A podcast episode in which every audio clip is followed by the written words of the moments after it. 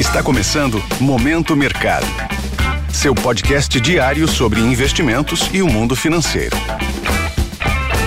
Muito bom dia para você, ligado no Momento Mercado. Eu sou o Wendel Souza e bora para mais um episódio desse podcast que te informa e te atualiza sobre o mercado financeiro. Hoje vou falar sobre o fechamento do dia 12 de janeiro, quinta-feira. Cenário internacional. No exterior, a divulgação do Índice de Preços ao Consumidor norte-americano confirmou a perspectiva de desaceleração da inflação nos Estados Unidos, gerando a percepção de que o Fed pode ser menos agressivo nas suas decisões de política monetária, ou seja, pode reduzir o ritmo de aumento da taxa de juros.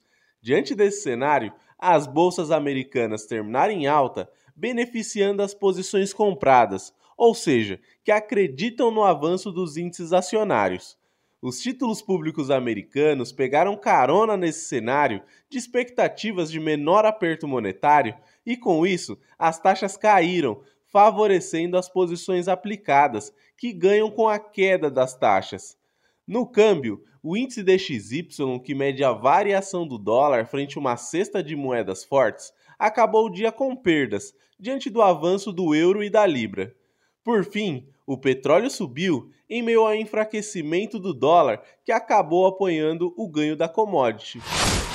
Cenário nacional. Por aqui, o dólar caiu 1,55% aos R$ 5,10 em meio a um movimento global de enfraquecimento da moeda norte-americana após dados de inflação reforçarem a percepção de que o Fed possivelmente irá reduzir a intensidade da sua elevação de juros.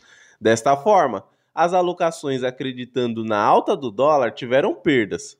No mercado de juros futuros, as taxas terminaram em queda, ancoradas principalmente na baixa do dólar e pelo ambiente de apetite ao risco vindo do exterior. Deste modo, as apostas no avanço dos juros futuros foram prejudicadas. Em relação à bolsa, o Ibovespa encerrou com desvalorização, com o destaque da sessão sendo a forte perda nas ações da Americanas, após a divulgação de fato relevante anunciando a descoberta de inconsistências contábeis da empresa. No lado negativo, além do tombo das ações da Americanas, as outras principais quedas ficaram com Melios, Apivida e Via. No lado positivo, destaque para os ganhos da Magazine Luiza, CCR e Energisa. Assim, as posições compradas no índice terminaram no vermelho. Pontos de atenção. Na agenda do dia, destaque no exterior para a divulgação de dados da balança comercial da China e do resultado preliminar do PIB da Alemanha em 2022. Nos Estados Unidos, teremos o início da temporada de balanços corporativos, com os resultados de grandes bancos americanos. No Brasil, destaque para o anúncio do IBCBR de novembro, considerado uma prévia do PIB brasileiro. Sobre os mercados, agora pela manhã, as bolsas asiáticas fecharam na maioria em alta, acompanhando os ganhos das bolsas nos Estados Unidos no dia anterior. Na Europa, os índices abriram no campo positivo, com os investidores de olho em dados econômicos. Por fim, os futuros em Nova York estão sem direção única, à espera de balanços, indicadores e novas falas de membros do Fed. Desta forma, termina o Momento Mercado de hoje. Agradeço a sua audiência, um excelente dia e bons negócios.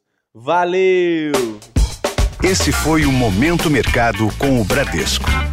Sua fonte diária de novidades sobre cenário e investimentos.